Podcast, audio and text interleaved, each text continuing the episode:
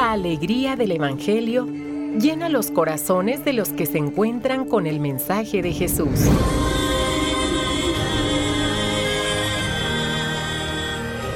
El Evangelio de hoy. El Evangelio de hoy. En voz de Monseñor Sigifredo Noriega Barceló. Escuchemos. Cuaresma 2022. Si tuviera que escoger beber contigo en las bodas de Caná, oh Jesús, mi Señor, o en el jardín de los olivos.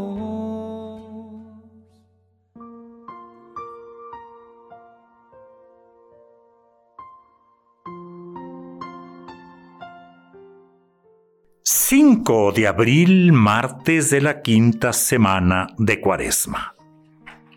La antífona de entrada, espera en el Señor y sé fuerte.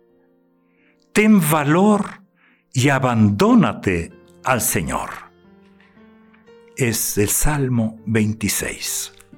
Escuchemos, si alguno era mordido y miraba la serpiente de bronce, quedaba curado.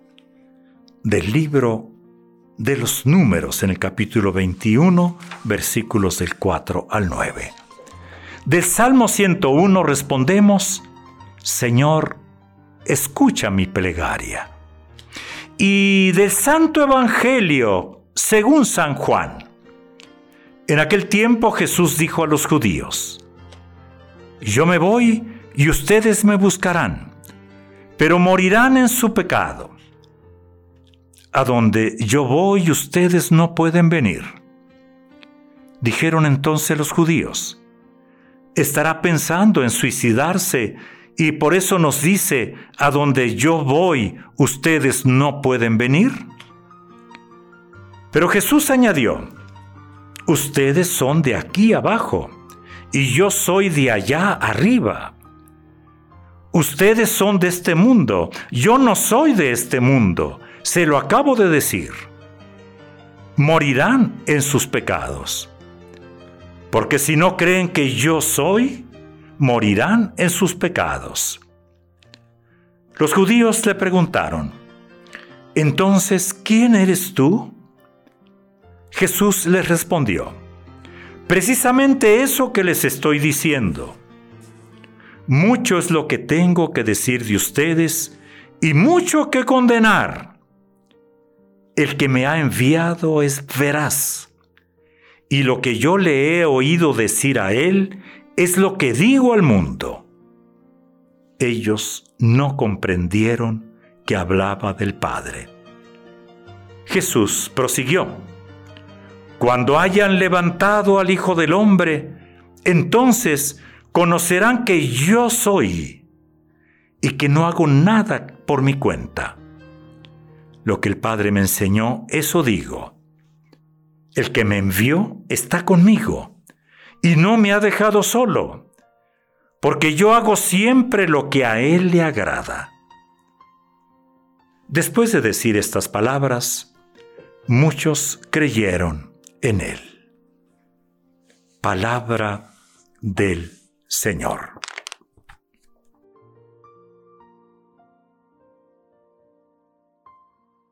El drama continúa. El drama tiene varias aristas, diríamos varios capítulos, varias dimensiones. Es la persona de Jesús.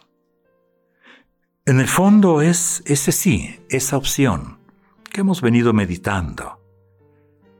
Es el Hijo fiel, es el Hijo obediente hasta la muerte y muerte en cruz es el Hijo que cumple su misión. Y en el camino va a haber dificultades, pero también va a haber profecía. Va a haber promesas, también habrá cumplimiento. La palabra que hoy escuchamos, muy interesante, ¿no? La serpiente en la primera lectura y que aparece. Aparece ya en la segunda lectura, en el cumplimiento, y nos da el significado de, lo, de, la, de la, primera lectura. Que a propósito son, son diversas las interpretaciones ¿eh? de lo que sucede eh, en el desierto, ese libro de los números, de lo que sucede en el desierto. Cuando Moisés está enojado con el pueblo. ¿Por qué? Porque no quiere, no quiere obedecer. Y aparece la serpiente y parecía que la serpiente podía terminar con el pueblo.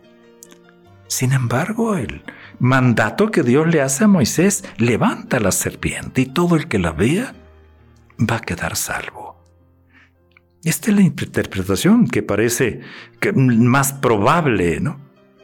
En el desierto sabemos que abundaban las serpientes, que eran un peligro para el pueblo peregrino. Una plaga mortal que en su momento fue, fue interpretada como castigo de Dios por los pecados del pueblo. Pues bien, Moisés levanta la serpiente y se podía entender ese levantamiento como un volver a Dios. Vuelvan a Dios. No se queden mirando abajo como la serpiente. No se queden arrastrados. No, vuelvan a Dios, reconozcan el propio pecado, invoquen su ayuda. Pues bien, hoy en el Evangelio aparece, aparece este cumplimiento. Sí, Jesús mismo lo interpretan. Así es, la serpiente como figura de Cristo en la cruz. La serpiente no curaba, curaba la fe en Dios.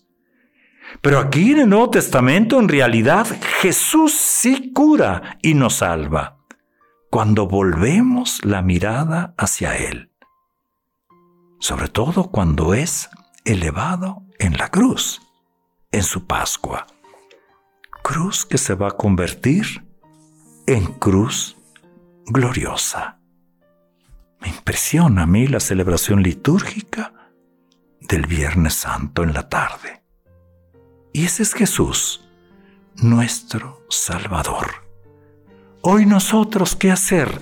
No nos cansemos de mirar al crucificado. No nos cansemos de adorarlo. Los que crean en Él, los que lo miren y vean en Él al enviado de Dios y lo sigan, se salvarán. Y al revés, si no creen que yo soy, lo hemos escuchado también, morirán en sus pecados. Quienes lo oyen en ese momento no parecen dispuestos a creer, se le oponen frontalmente. La tensión sube, el conflicto cada día es mayor. Damos una mirada hacia el pasado, lo que sucedió en ese momento allá, pero vengamos al presente. ¿Creemos? ¿De veras creemos a fondo? ¿De veras aceptamos a Jesús como nuestro Salvador? Esa es la evangelización, ese es el querigma, eso es lo que quisiéramos refrescar, renovarnos en la fe. Y ojalá que para la, la, Pascua, al profesar, al renovar nuestras promesas bautismales, y el jueves santo nuestras promesas sacerdotales, podamos decir, sí Señor, creo en ti. Sí Señor, creo en ti para vivir. ¿Qué podríamos hacer para que nuestra fe se renueve. ¿Qué podríamos hacer para que nuestra fe nos ayude a vivir con más profundidad, con más sentido? Aceptar o no aceptar a Jesucristo no nos debe dejar igual. No, es decisivo para la vida. Con Él la vida tiene sentido. Sin Él la vida no tiene sentido.